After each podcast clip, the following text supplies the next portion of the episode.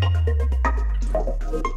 Привет, друзья! Это подкаст Web3 на доступном, ценная аудиобиблиотека знаний о Web 3.0. Меня зовут Ильнара Петрова, я предприниматель, веду подкаст о новых медиа и маркетинге Next Media Podcast. И вместе с Кириллом Малевым, младшим партнером в венчурном билдере ТОП, мы уже практически два года ведем прямые эфиры в телеграм-канале Web3 на доступном. Специально для вас мы приглашаем проверенных экспертов и лидеров рынка, людей, которые формируют Web Web3 комьюнити здесь и сейчас. Эфиры проходят в формате голосового чата. Мы даем возможность принять участие в разговоре и нашим слушателям. И это уникальная возможность получить ответы на вопросы о Web3 из надежных и проверенных источников. Если вопросы возникают и у вас, вы можете подписаться на телеграм-канал Web3 на доступном. Эфиры проходят по четвергам в рамках рубрики «Комьюнити Сёздой». Мы начали делать эти эфиры в январе 2022 года. За это время у нас накопилось около 100 записанных прямых эфиров. И первую половину 2024 года мы будем их выпускать в очень плотном графике по несколько эпизодов в неделю. Обязательно подписывайтесь на наш подкаст, чтобы узнать все о мире Web3.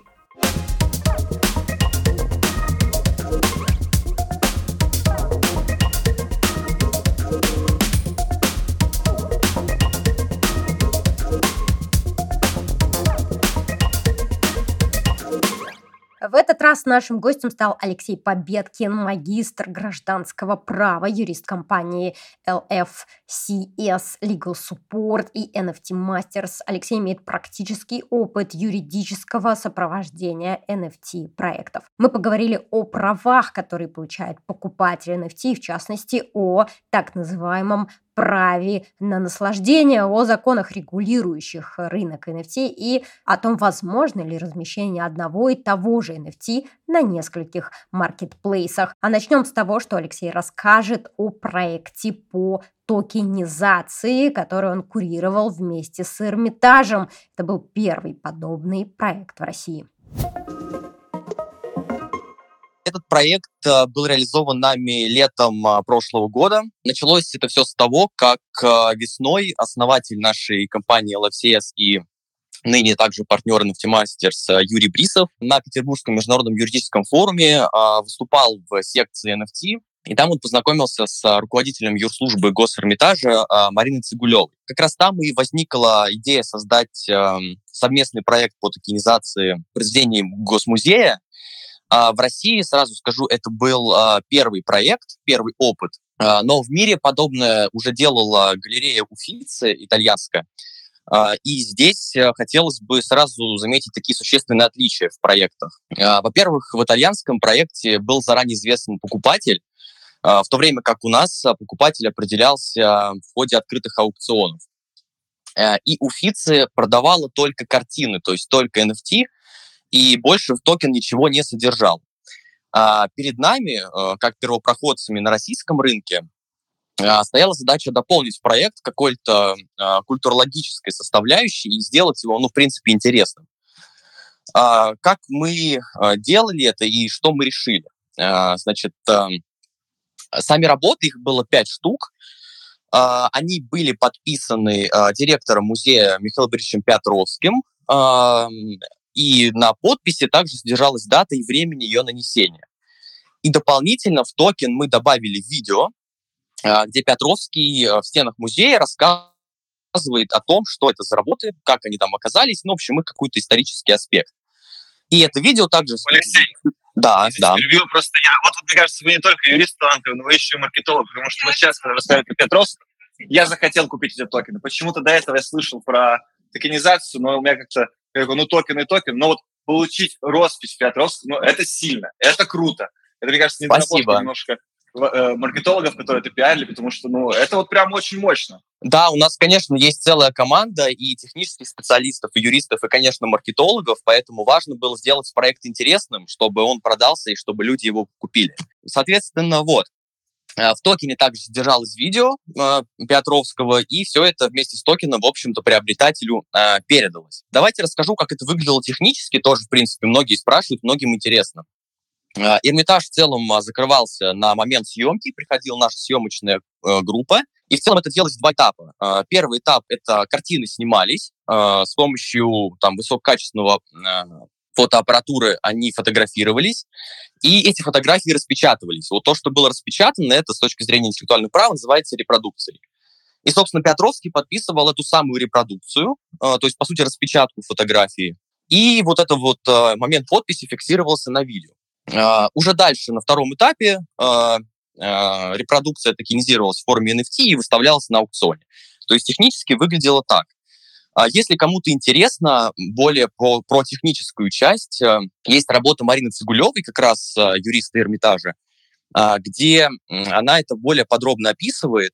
И работа Сейчас я даже вам могу сказать, как она называется, прям кратенько, она прям действительно очень описательная. Это работа, первый опыт реализации цифровых изображений из собрания музея и передачи прав на них с использованием невзаимозаменяемых токенов. Журнал «Имущественные отношения в Российской Федерации» номер 9 от сентября 2021 года. Так вот, перейдем теперь к правовым проблемам, уже по нашей части, э, с чем мы столкнулись. Ну, во-первых, э, это требование музейного законодательства. Мы понимаем, что а, музейный закон устанавливает очень строгие рамки использования работ. И у нас в России это закон о музейном фонде и музеях. И там написано, что любое коммерческое использование работ э, допускается только в порядке, установленным собственником, то есть, по сути, государством. И многие писали нам, говорят, как же так, вы там распродали произведение искусства э, и критиковали наш проект. Но э, в свою аргументацию мы ставим следующее соображение. Во-первых, мы соблюли все требования музейного законодательства. Каким образом? А, закон, он распространяется на оригиналы работ. То есть, да, они действительно являются общественным достоянием. Я думаю, об этом мы еще попозже отдельно поговорим и принадлежат государству. Но создание токена — это как бы создание самостоятельного результата интеллектуальной деятельности, и, по сути, этот самостоятельный рит создается на основе э, тех оригинальных произведений, которые находятся в музее. То есть сами произведения никем не затрагивались они до сих пор находятся в музее, доступны для посетителей, поэтому никак права на них не нарушались. Мы создали самостоятельное произведение. Разумеется, мы создали его по договору. Тоже, возможно, сейчас э, об я этом... Думаю, да. Алексей, а, я думаю, ни от, кого, ни от кого не убыло от того, что сделали, самое главное. Ни от будущих поколений, ни от государства, ни от зрителей и посетителей Эрмитажа, которые до сих пор имеют возможность прийти в Эрмитаж и насладиться – Э, только прибыло от этих акций. Я думаю, что главное вот это вот, э, вот это вот такой summary небольшой сделать, уточнить. Очень доступно, чтобы а. наша аудитория понимала, потому что да. Да, да, да, конечно, абсолютно верно. От этого не проиграл никто. Понятно, что э, те деньги, которые получил Эрмитаж в рамках Эрмитажа и его состояния, это, в общем-то, капля в море, но это был первый опыт, и он был скорее важен эстетически, да, вот с точки зрения культурологического какого-то... Да, и с точки зрения того, что Эрмитаж показал свое лидерство, показал свое лидерство, что он шагнул навстречу нам, нашему сообществу в том числе, сообществу NFT доступном, сообществу NFT-энтузиастов во всем мире, показал, что это реально признано даже на уровне такого э, корифея и гига и титана. Да, да. Это да. серьезно. Конечно, и основной риск был как раз в том, за что хочется поблагодарить музей, а, что они были готовы работать с нами, по сути, в том поле, а, которое было не опробовано даже многими частными какими-то инвесторами и коллекционерами, а тем более это государственное учреждение. Поэтому в этом их большая заслуга. И также вот вторая проблема, которая тут э, возникает, помимо музейного законодательства, да, это законодательство о криптовалюте. У нас есть закон, который запрещает получать крипту в качестве платежа. Я думаю, всем это слушателям уже известно. Так вот, получается такая, ну, интересная ситуация, что NFT мы вроде как продаем за криптовалюту, но получать мы ее не можем по закону. И поскольку музей государственный, этот вопрос стал очень острый, и понятно, что его игнорировать было невозможно. Соответственно, как мы решили проблему? У нас а, была агентская модель, то есть сам, сам Эрмитаж а, токены не выставлял и не продавал. Вознаграждение в крипте он, разумеется, не получал. А у нас был специализированный агент, там было даже их несколько по субагентским моделям, которые имели право от имени Эрмитажа, то есть полномочия, а, работы фотографировать, в дальнейшем размещать сама продажа NFT происходила за пределами России, в том государстве, где платеж за NFT в крипте полностью доступен. То есть вот есть такое, такие государства, я думаю, тоже вам они известны. А дальше, как это технически работало? Э, та крипта, которая была получена нашим субагентом за пределами территории России, менялась на фиат. Фиат перенаправлялся в Россию, здесь он менялся на рубли. А за вычетом агентского вознаграждения Эрмитаж получил оплату в рублях. То есть схема достаточно прозрачная, открытая. Это да, очень она... круто. Нравится, что в ней присутствует э, наш замечательный рубль. И нравится, что она осуществилась, и на это пошли, это сделали. А я, если можно, для наших э, слушателей повторю более доступно, что Алексей вместе с партнерами и с командой смогли сделать в современном мире при существующих тогда, год назад, законах, которые с тех пор могли улучшиться или ухудшиться в конкретном проведении аспекте, в контексте проведения этой сделки. Но они смогли найти такую схему, которая устроила все заинтересованные стороны, которая вписалась в законодательство существующей Российской Федерации и позволила такому, казалось бы, э, столпу государственности и оплоту культуры, как Эрмитаж, корректно в рамках существующего законодательства продать NFT-токен. Но это просто шедевр, я считаю. Вот, вот эту схему, эту всю историю можно в, качестве какого-нибудь какой-нибудь презентации или слайда или картины вообще в Эрмитаже отдельно повесить, Алексей, я считаю. Просто аплодирую а, вам и всем, кто участвовал, особенно директору Эрмитажа. Просто это очень смело и круто, и это показывает, кто на самом деле лидер в музейной культуре мировой. А, да, спасибо. А единственное, законодательство, к сожалению, не поменялось, и сейчас оно по-прежнему такое, каким было год назад. Поэтому до сих пор платежи в крипте у нас а, запрещены, но мы сейчас много работаем с художниками различными, и в целом через зарубежные рынки реализуем эти модели, художники, в принципе, получают оплату в фиатных э, рублях, и никаких проблем они с этим не имеют. То есть все законы соблюдаются, просто такие сделки носят трансграничный характер. Вот. Ну и последнее, что я хотел сказать об Эрмитаже, это то, как мы распределили исключительные права. Тоже очень часто об этом спрашивают, поэтому хотелось бы остановиться так тезисно. Проблема была в том, чтобы на протяжении всех этих сделок, а понятно, что их было много, и всех этих э, субагентских договоров ни у кого не осталось каких-то лишних прав, которые это лицо или там физик какой-то мог бы использовать э, против общего проекта. Соответственно, вот тут очень важно это было контролировать. Значит, что вообще было создано, да, по интеллектуальным правам? Ну, во-первых, э, те фотографии реальных работ, которые висят в музее, то есть то, что я называл репродукцией. Это, разумеется, объект авторского права, но поскольку Эрмитаж привлекал агентов по договорам, а, все исключительные права были в результате э, этих, э, этой съемки переданы на Эрмитаж. Вторым отдельным объектом, по сути, стала вот репродукция, подписана Петровским. То есть это новое произведение с его подписью и с э, датой. Но Петровский является сотрудником Госэрмитажа, поэтому его произведение может являться, ну, трактоваться как служебное, и в, этом, в этой связи все права также принадлежат Эрмитажу. Поэтому получилось так, что вот в результате всех этих сложных э, цепочек все права у нас э, зафиксировались, объединились на Эрмитаже, что в дальнейшем не позволило какому-то из участников сделок э, действовать недобросовестно. Понятно, что могло быть все. Нам нужно было действовать четко и не допускать никаких просчетов. Ну и в дальнейшем, когда все права мы зафиксировали на Эрмитаже, мы создали токен, и токен был передан приобретателям. Что получили приобретатели? А, тоже вопрос а, частый. Приобретатели получили право наслаждения, ну, в принципе, классическое право, которое приобретается в результате покупки NFT, а, право демонстрации и право на перепродажу, что в этом смысле, наверное, наиболее ценно. Это регулируется условиями Binance, соответственно, это были стандартные условия, и, собственно, по ним произведения перешли. То есть никакого коммерческого использования приобретатели токенов Эрмитажа не приобрели.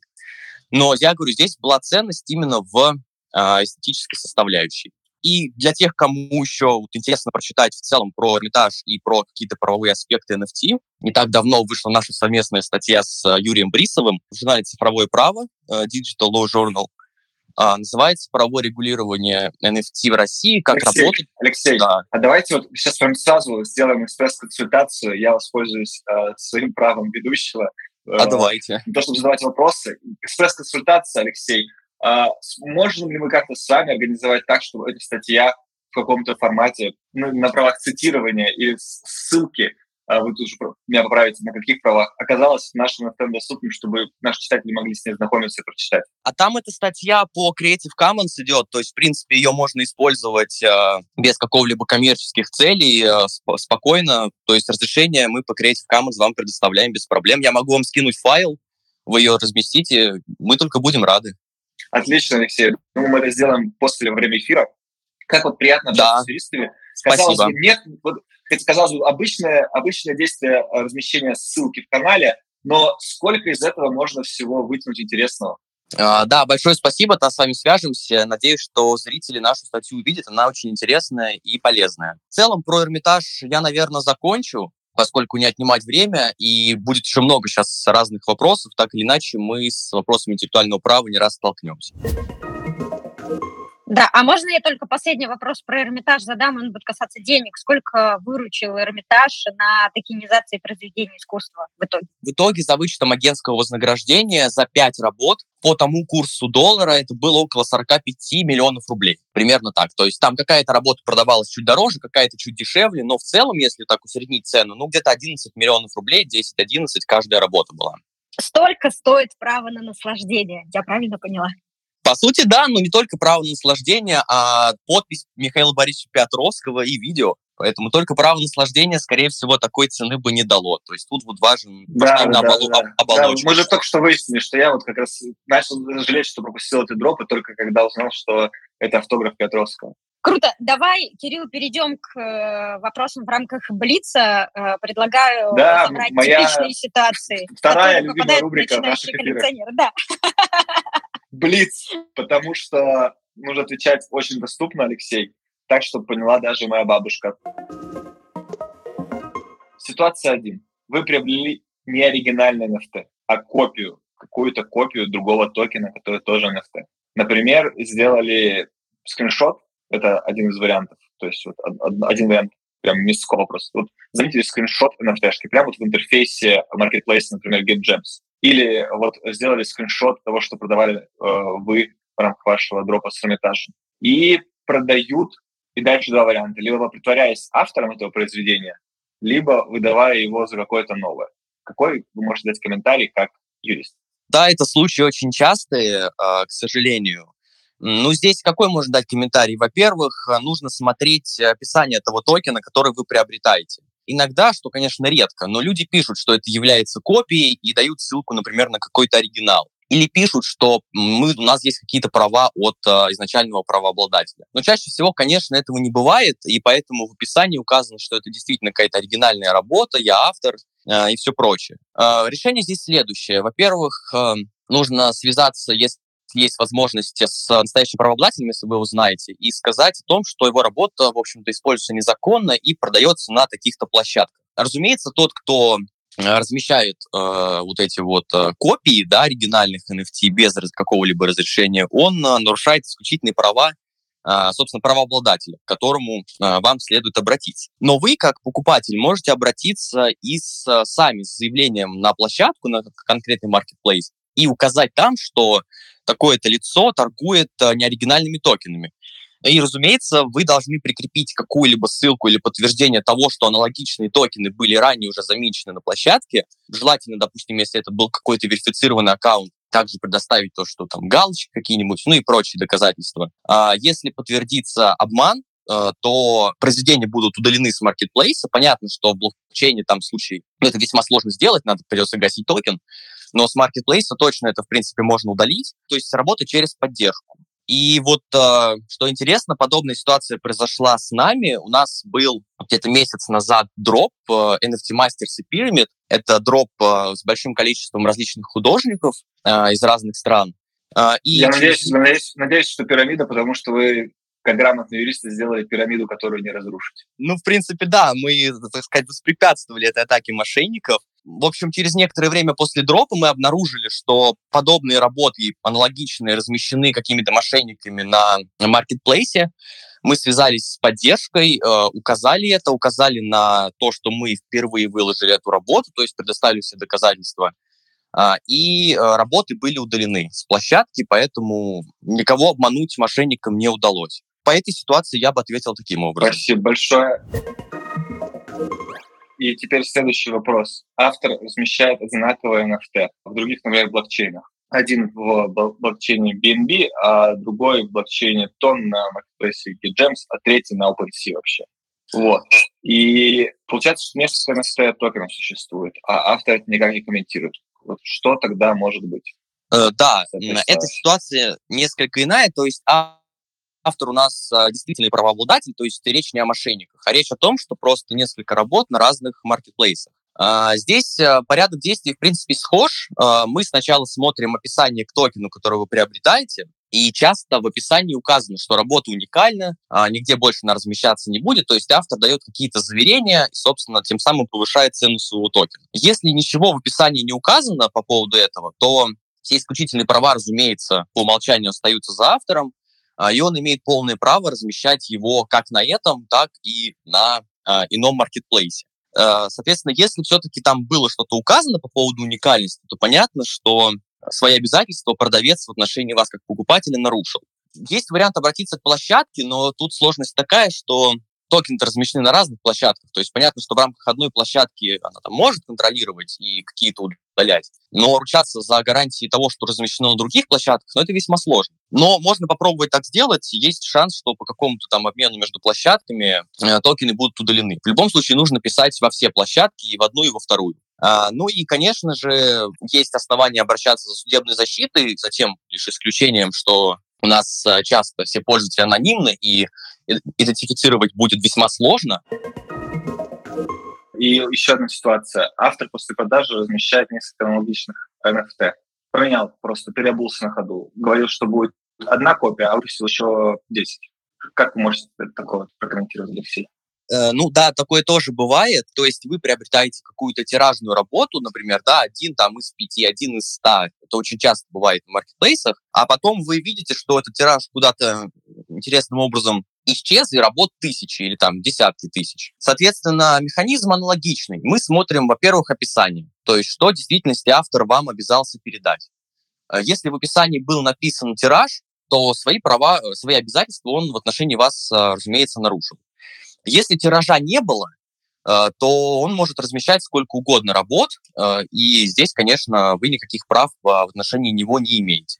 Ну и, собственно, альтернативные такие же способы – это обращение на площадку, где вы предоставляете доказательства, что вы сначала, допустим, купили работу, там был написан один из ста, потом вы видите, что это там описание каким-то образом видоизменено, и работ появилось тысяча. Все это предоставляете на площадку, в таком случае происходит удаление, если информация подтверждается. Ну и аналогичный способ судебной защиты, но он пока э, весьма непонятен э, из-за анонимности. Спасибо большое, очень ценно, очень круто, и как хорошо, что у нас остается запись этого эфира, и все потом многие года смогут слушать и наслаждаться глубиной и точностью ваших ответов. Ильнара, как у нас да, да. где она находится? Да, да, ссылка на фонотеку есть в закрепленном посте канала NFT доступном, и я прямо сейчас э, продублирую эту ссылку в наш чат NFT Chill Out, а, пожалуйста, используйте это как библиотеку знаний, переходите по ссылке, а, знакомьтесь с первоисточниками э, и а, формируйте э,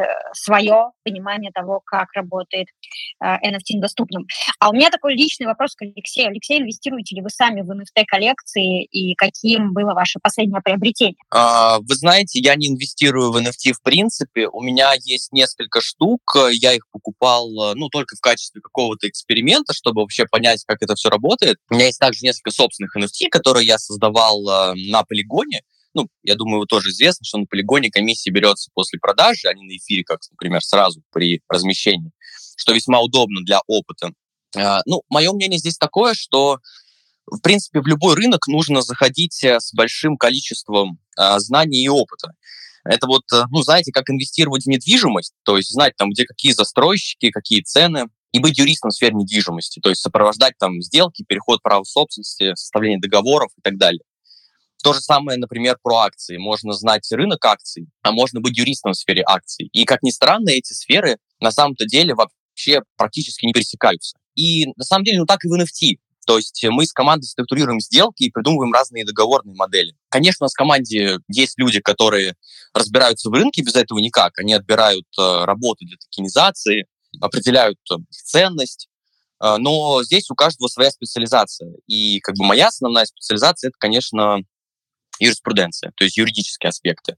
И вот э, возвращаясь да, к тому, с чего мы начали, не нужно лезть в неизвестные рынки без какого-либо опыта и без знаний. Это может э, грозить, ну, в общем-то, серьезной потерей денежных средств и вложений. Все так, все так. И предлагаю перейти к вопросам из чата комьюнити. Довольно много у нас вопросов.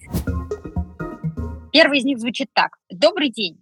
Э, интересует этическая сторона токенизации и продажи NFT-произведений авторов, э, которых уже нет в живых. Например, Эрмитаж в августе прошлого года запустил коллекцию. Среди прочего были картины Мане. Этого автора нет в живых почти сто лет. Интересно послушать о правообладании таких э, произведений. Могу ли я токенизировать такие произведения наравне с Эрмитажем? И насколько правомерно токенизировать э, да Винчи, например, если э, его э, картины находятся в коллекции музея или э, в частной коллекции? А, да, давайте разбираться по порядку. А, я вот этическую сторону, конечно, оставлю в стороне, потому что, собственно, основная часть вопроса, она касается права. Э, этика — это вопрос, как вы к этому относитесь сами. А разберемся с правовой. Все, что касается, ну, в целом, коммерческого использования произведений, это у нас э, исключительное право. Uh, у него есть определенный срок. А, если мы говорим об объектах авторского права, то это там жизнь автора плюс 70 лет после смерти.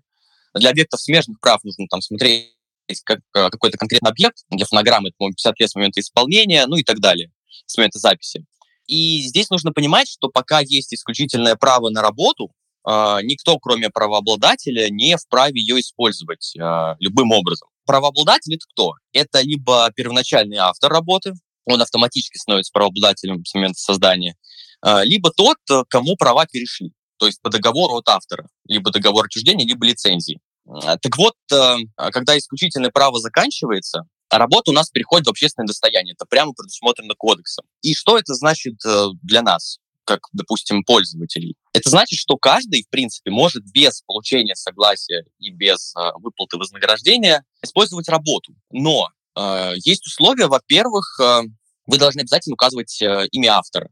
То есть у нас исключительно право-то сроками ограничено, а личные неимущественные права, такие как право авторства, право автора на имя, на неприкосновенность произведения, они бессрочны. Поэтому они никуда не деваются, их нужно соблюдать вы уже не сможете, да, вот после перехода обще... в общественное достояние публиковать произведение и писать, что я это автор. Обязательно указать действительно автора, то есть вы нарушаете личные неимущественные права. Но коммерческое использование допускается без получения согласия и без выплаты вознаграждения, после того, как исключительное право прошло. Но тут другой вопрос возникает, и я думаю, об этом как раз спрашивал подписчик нашего канала. Если произведения, которые находятся в общественном достоянии, а чаще всего они находятся еще и параллельно в коллекции какого-либо музея. Э, что, собственно, вот э, в случае с Эрмитажем произошло там, ну и в других музеях. И тут э, начинает работать также музейное право, то есть правовое регулирование несколько пересекается. Э, а музейное право у нас говорит, что коммерческое использование работ в принципе запрещено э, без согласия музея. И тут э, есть некий конфликт, наверное, правовых норм. Э, и я бы дал такой ответ. То есть если работа в общественное достояние перешла, и вы хотите ее токенизировать, вы можете это спокойно делать, но указав автора. Это обязательно. А если она все-таки в общественном достоянии, но при этом в коллекции какого-либо музея, а, забывать о музейном праве ни в коем случае нельзя. Соответственно, здесь только с разрешения музея, как мы это сделали с получением согласия от Эрмитажа. И еще вот последний момент, если это какая-то частная коллекция, то есть, да, там, по-моему, вопрос был про госмузей и про частные коллекции. Если это просто частная коллекция и работы принадлежат, допустим, коллекционеру, конечно, вы токенизировать их не можете. Если работа в общественном достоянии, и она каким-то образом оказалась в коллекции э, частного какого-то энтузиаста, пожалуйста, вы это можете сделать, поскольку общественное достояние вас всех уравнивает что у него такие права на эту работу, что у вас такие же права. То есть то, что он захватил ее, повесил в свою коллекцию, это ничего не значит. Важно ли просто понять правовой статус произведения? Прошло исключительное право на него или нет? И если вдруг оно в музее, забывать о музейном законодательстве, конечно же, нельзя. Вот еще один такой э, вопрос с вызовом. А можно ли токенизировать Луну?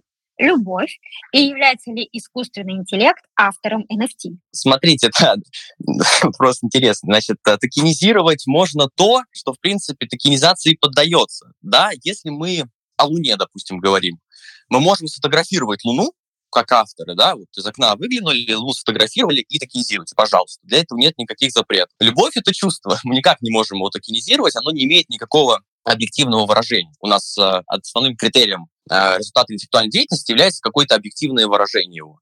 То есть чувства, идеи, вот это все. А результатом, Алексей, а результатом да. эмоциональной деятельности? Давайте не забывать про результаты эмоциональной деятельности. Безусловно, если они каким-то образом э, представлены в нашем реальном мире, либо запись, либо, ну, еще какие-то, вот какая-то визуализация их есть, конечно, можно. Но если вы внутри себя переживаете какие-то эмоциональные потрясения, ну, их токенизировать, конечно, мы не сможем. И там еще какой-то был вопрос. Да-да, про искусственный интеллект. Является вот. ли искусственный интеллект автором NFT? Отличный вопрос.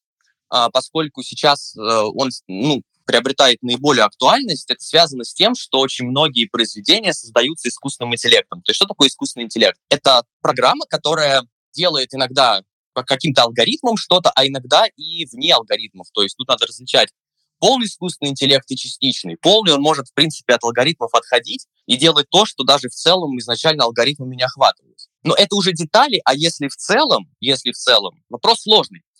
А, это связано с тем, что у нас в кодексе написано, что а, у нас а, правообладателями являются только граждане. То есть искусственный интеллект, он гражданином не является, да, он не является физическим лицом, он даже юридическим-то не является, это программа. И пока что, с точки зрения закона, мы за ним не можем. Пока что не является гражданином, мне кажется, Алексей, мы вообще можем сделать такую, мне кажется, акцию, похулиганить немножко, благодаря нашим медийным ресурсам, продвинуть идею, допустим, того, чтобы сделать искусственный интеллект Дали 2 гражданином Российской Федерации. Я за. Мне очень нравится Дали 2, очень нравится, что он делает, он классный. Давайте сделаем его гражданином Российской Федерации. Почему нет? У него еще нет гражданства, но мы готовы предоставить.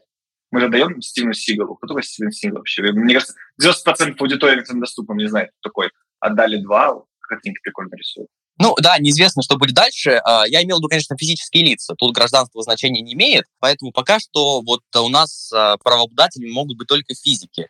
То есть за искусственным интеллектом мы не можем а, признать какие-то права, а признавать их за создателем искусственного интеллекта. Пока тоже нет возможности, потому что не совсем понятно, вот э, искусственный интеллект, он же все-таки сам нарисовал.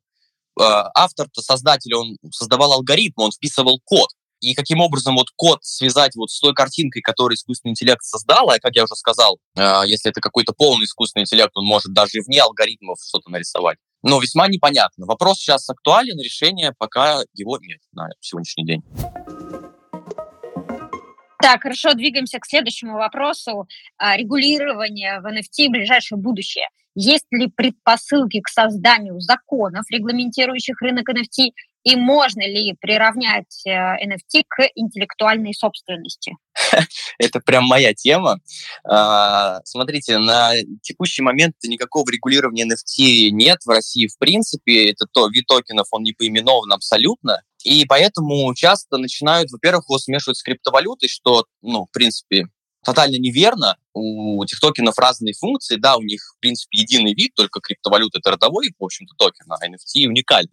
А, но у них разная функция, поэтому их э, ставить на один уровень весьма неверно. Хотя в некоторых странах, например, в Дубае, э, еще в иных, э, начинают их приравнивать друг к другу. По поводу перспектив я могу сказать так. Вот сейчас рассматривается законопроект о регулировании NFT, и как раз вопросу автора, NFT приравнивается там к интеллектуальной собственности. С чем я и коллеги из моей команды, конечно, принципиально не согласны. Почему? Ну, потому что NFT — это не объект интеллектуальной собственности. NFT мы с вами понимаем, это код. Это строчки кода, которые генерируются системой. То есть вы загружаете картинку, либо иной какой-то объект, и система у вас генерирует код. Собственно, а где ваше творческое участие вот в этом создании кода, да? Да и вообще не вы его делаете. То есть его делает система. И это большое заблуждение, когда токен, сам токен, э, начинает смешиваться с тем объектом интеллектуальной собственности, который с токеном связан. Поэтому вот э, мы тоже уже обсуждали этот вопрос. Э, на наш взгляд, перспектива этого законопроекта минимальная в той редакции, в которой он сейчас есть, потому что смешение в нем абсолютно неоправданное. Вообще, мое мнение, я думаю, что в ближайшем будущем NFT наверное, пока и не будет регулироваться а, по той лишь причине, ну, во-первых, сейчас основной акцент сделан на криптовалюту, это всем понятно, сейчас все заняты ей, и это огромный пласт проблем, которые нужно решить. Я думаю, законодатель и правоприменитель сейчас будет заниматься в основном только ей, потому что, ну, это сильно опасно для государства. иметь валюту, которая, в общем-то, альтернативна национальной. Поэтому основной упор пока что сюда. NFT, они в целом безопасны, да. Конечно, ни для кого не секрет, что через них тоже как-то каким, каким-либо образом можно отмывать денежные средства, но это можно, в принципе, через любой институт отмыть при желании на самом деле. То есть, если смотреть риск для государства, потенциально NFT, наверное, стоит на последнем месте среди всего правового регулирования. Но я думаю, что, конечно, когда-нибудь регулирование будет создано, но вопрос в том, а, насколько эволюционирует NFT в том виде, в котором он сейчас есть, и стоит ли вот именно его регулировать, или может появиться какой-то другой феномен, весьма непонятно. Сейчас ждем обновления законодательства по цифровой валюте, оно будет глобальным, и пока что государство занимается им. Так, э, супер. Еще один вопрос, и давайте пробовать э, сейчас э, в таком спринтерском режиме на них отвечать, чтобы мы успели также дать возможность э, задать вопросы в голосовом эфире тем слушателям, которые также хотят побороться за наш суперприз, думаю, консультацию от Алексея Победкина. Да, думаю, что еще нужно уточнить, что такие ответы ни в коем случае не являются полными всеобъемлющими. Алексей может ошибаться, когда отвечает быстро, потому что юриспруденция не терпит скоростей, которые накладываются, требования которого накладываются нашим таймингом и необходимостью входить на другие встречи после звонка, после нашего эфира. Поэтому имейте в виду, что Алексей может ошибиться в моменте ответе очень быстро на такие вопросы. Да, спасибо за этот дисклеймер. Итак, э, Алексей, э, коротко, как соотносится законодательство разных стран в сфере искусства в плане NFT, если они вообще соотносятся сегодня? Э, да, конечно, соотносятся. Все страны регулируют этот вопрос по-разному, точно так же, как и регулируют вопрос криптовалюты. Поэтому никакого общего тренда пока а, выделить не удается. Кто-то NFT приравнивает к криптовалюте, кто-то не регулирует вообще. Соответственно, тут а, вопрос того, как страна к этому относится и насколько для нее это важно. То есть конкретные страны я сейчас, конечно, разбирать не буду. В целом общего тренда никакого нет. У всех стран регулирование разное. Так, поняла. А, можно ли использовать NFT-арт в своих портфолио на Behance или а, ArtStation? Тут вопрос э, того, какие права вы дали покупателю. Если вы написали, что вы э, размещаете уникальную работу и гарантировали ее отовсюду удалить и больше не использовать, конечно, вы размещать больше в своих портфолио ее не можете. Если вы разместили и при этом ничего не указали, то действуют общие правила площадки, а, как я уже говорил, правила там такие, что приобретатель никаких исключительных прав не получает. Поэтому все права у вас, пожалуйста, используйте в портфолио. Но всегда не забывайте о том, что вы обещали покупателю. Он за это деньги как минимум платит. Так, э, э, еще один вопрос э, от начинающего NFT-художника. Какой выбрать маркетплейс для размещения для начала? А, выбор тут, в принципе, велик. А, ну, я могу сказать так, что вопрос в том, например, на Binance вы, в принципе, не сможете так спокойно зарегистрироваться без а, дополнительной верификации как автора. Ну, я бы посоветовал со своей стороны OpenSea. Это такая самая популярная площадка, где регистрация весьма быстро. Это тоже тот же Rarible, который является конкурентом OpenSea. Вот. А, ну и в целом, наверное, все. Если вот э, Кирилл может добавить на его маркетплейсе, там какие условия размещения? Кирилл, ты рекомендуешь GetGems начинающим NFT-артистам или все-таки GetGems для коллекции? Думаю, что любой может найти место себе где-то в нашем доме на той коллекции, которая является GetGems, и начинающие, и продолжающие, и заканчивающие, и возвращающиеся артисты, художники могут размещаться на GetGems, и мы их приглашаем это делать. Конечно, мы рады всем. Да, спасибо за этот комментарий. Хочу напомнить, что GetGems — это первый в нашем сердечке NFT Marketplace на блокчейне Тон. Я люблю GetGems.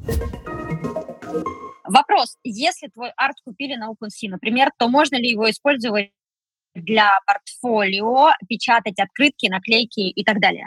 Uh, да, ну в целом я ответил на этот вопрос uh, несколько ранее. Это вопрос о том, uh, какие права вы оставили за собой и какие вы дали права покупателю токена. Если вы ему гарантировали уникальность, нигде вы больше использовать сами не можете. Если вы ему ничего не гарантировали, пожалуйста, исключительное право остается за вами. А можно ли использовать иллюстрацию, выпущенную музеем, для посетителей при создании NFT Контекст такой. Автор вопроса посетила иммерсивную выставку в Париже. На выходе в свободном доступе лежали печатные черно-белые листы для посетителей. На них, с одной стороны, были тексты, а с другой стороны, черно-белая иллюстрация. Так вот, надписи о правах собственности, запрете воспроизведения не было. И автор вопроса эту иллюстрацию раскрасила и хочет выпустить в NFT-формате. Вопрос, имеет ли она на это право в связи с возможными авторскими правами организаторов выставки. И вопрос номер два, имеет ли она на это право, если обработает иллюстрацию, то есть, э, например, будет использовать пикселизацию, коллаж и так далее. Да, смотрите, надписи о правах собственности, да, и о запрете на воспроизведение быть в принципе не должно. Это дополнительно может предусмотреться автором, поставить значок C, копирайт, но и без этого работа автора защищается законом. Также запрет никакой он предусматривать не должен. Он является автором, в силу закона никто не имеет права каким-либо образом использовать его произведение. По поводу э, самого случая, надо смотреть, э, кому принадлежат исключительные права на данную картинку, которая была на брошюре. Да? Если они прошли уже, то есть э, найти автора, 70 лет подождать, если он уже умер, э, пожалуйста, используйте. Если он еще жив, исключительные права еще действуют, вы использовать не можете. И по поводу обработки. Здесь, кстати, важно очень отметить, многие почему-то считают, что если они обработали произведение, то они стали правообладателями. Это большая ошибка, она связана с тем, что сама обработка является частью исключительного права. То есть я не могу сейчас взять чужое произведение и начать его обрабатывать. Мне для этого нужны права. Это называется э, переработка произведения, то есть создание производного. Поэтому мало того, что вы не можете э, токенизировать обработанное изображение, вы в принципе обрабатывать не можете, если э, у вас нет на это дополнительных прав э, в части исключительных. Вот, поэтому не нужно думать, что все так просто. Так, э, супер, большое. вопрос из нашего текстового чата и даем сразу вопрос из голосового чата. Поднимайте, пожалуйста, сразу руки. Мы ограничены во времени. Давайте сделаем сегодня это максимально динамично. Итак, последний вопрос из нашего текстового чата. Со скольки лет э, можно публиковать NFT? Вот, э, например, автор, у автора вопро- вопроса есть дети, они любят рисовать иллюстрации. Вот в случае, если дети публикуют NFT, э, иллюстрации как NFT, э, их права также будут защищаться? Конечно, у нас нет никакого возрастного предела для появления авторских прав, то есть даже двухлетний ребенок, в принципе, может создать произведение и являться правообладателем, за тем лишь исключением, что пока он не достиг совершеннолетия, от его имени в его интересах э, распоряжение и использование осуществляется его законными представителями. Поэтому, если ребенок совершеннолетний, то, пожалуйста, он может самостоятельно этим э, всем заниматься и все это размещать. Друзья, спасибо, что дослушали этот эпизод до конца. С вами была Эльнара Петрова, предпринимательница и ведущая подкаста о новых медиа и маркетинге, и Кирилл Малев, NFT-энтузиаст и адвайзер NFT-маркетплейса на блокчейне Тон GetJeps. Если вы тоже хотите принять участие в нашем голосовом чате, подписывайтесь на телеграм-канал Web3 на доступном. Ссылку вы найдете в описании. И там же вы найдете полезные ссылки, которыми делятся наши гости гости, ссылки которые мы упоминаем во время прямого эфира. Подписывайтесь на подкаст на вашей любимой подкаст-платформе, оставляйте лайки на Яндекс Музыке, пишите отзывы на Apple подкастах. Это действительно помогает новым слушателям узнавать о нашем подкасте. До встречи в новых выпусках!